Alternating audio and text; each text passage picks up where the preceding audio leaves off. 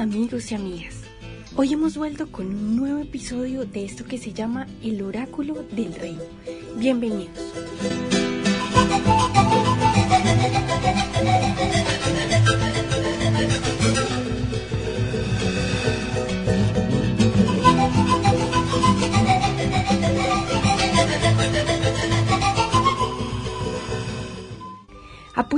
Todos recordamos con alegría aquella taza de chocolate espumoso que tomábamos en las mañanas,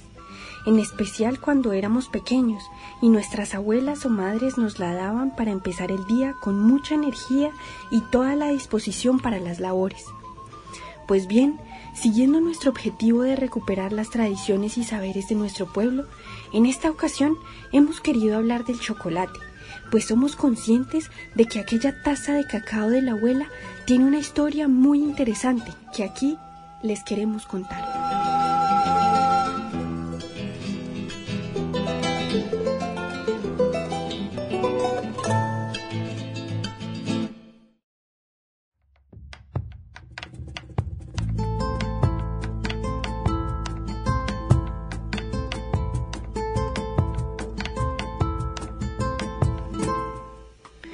Mucho antes de que llegaran los españoles a América, las comunidades indígenas, a pesar de estar separadas por distintas lenguas, viejas enemistades y grandes extensiones geográficas, tenían un interés común por el cacao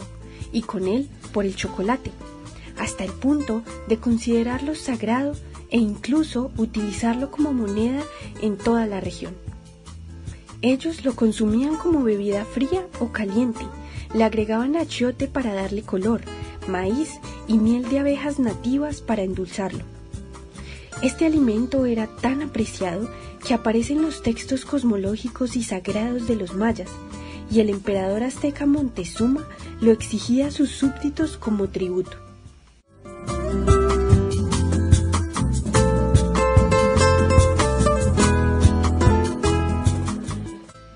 Cuando los españoles llegaron a nuestras tierras, Cristóbal Colón fue el primero en tomar en sus manos las mazorcas del cacao, aunque sería Hernán Cortés quien lo llevaría por primera vez a España en 1512. Los extranjeros aprendieron de los nativos americanos que el chocolate era una bebida especial que se tomaba en calabazas y cerámicas lacadas fabricadas exclusivamente para este alimento.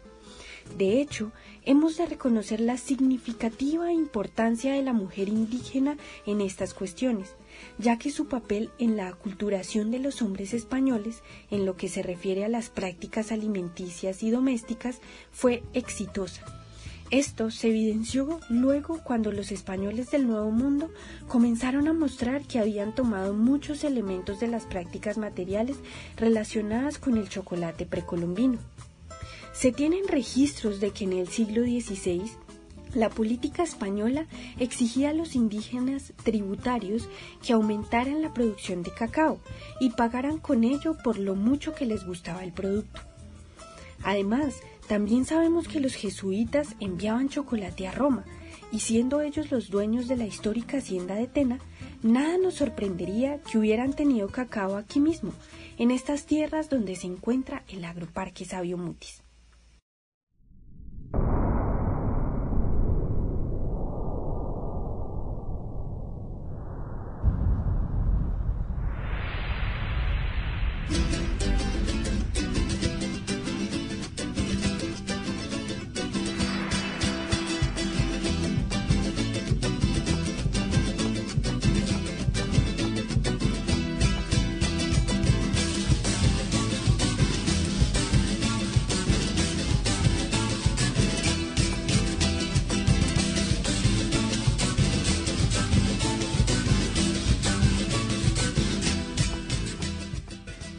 Tampoco el arte español se libró del gran impacto que tuvo el chocolate en el viejo continente,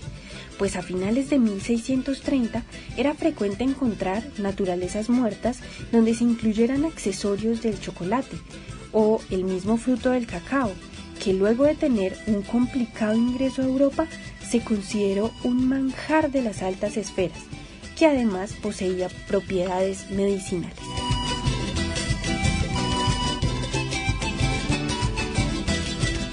Actualmente en nuestras regiones campesinas existe lo que llamamos el chucula o chocolate de bola.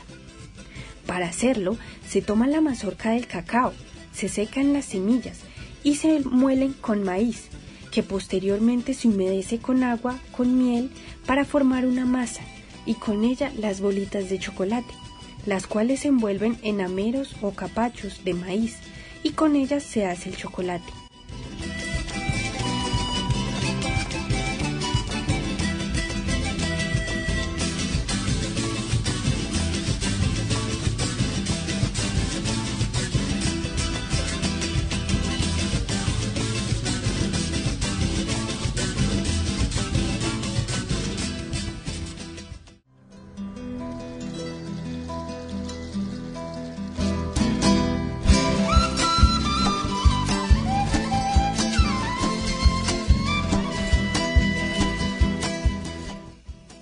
Otro dato curioso que les quiero dar es que en 1911 Coca-Cola lanzó una campaña para tener una botella que se reconociera con tan solo tocarla, pues en aquel entonces todas las botellas eran iguales y era bastante fácil confundir o falsificar las gaseosas. El concurso lo ganó la Root Glass Company de Terre Haute, Indiana, quienes desconociendo el origen del nombre de la Coca-Cola creyeron que provenía de la palabra cacao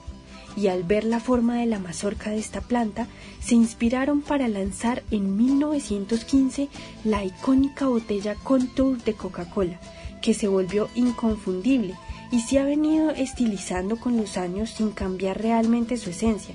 hasta cumplir en 2015 sus primeros 100 años de existencia.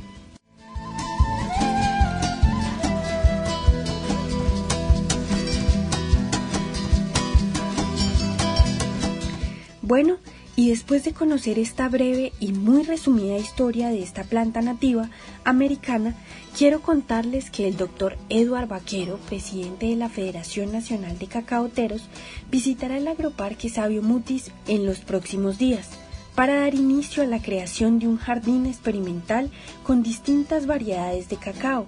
que será polinizado por las abejas nativas sin aguijón del agroparque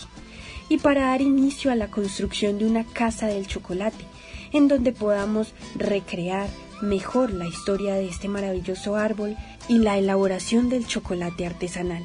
Bueno, amigas y amigos, suave el aroma, suave el cacao, como dicen nuestros campesinos. Y recuerden, el que busca el conocimiento vale mucho más.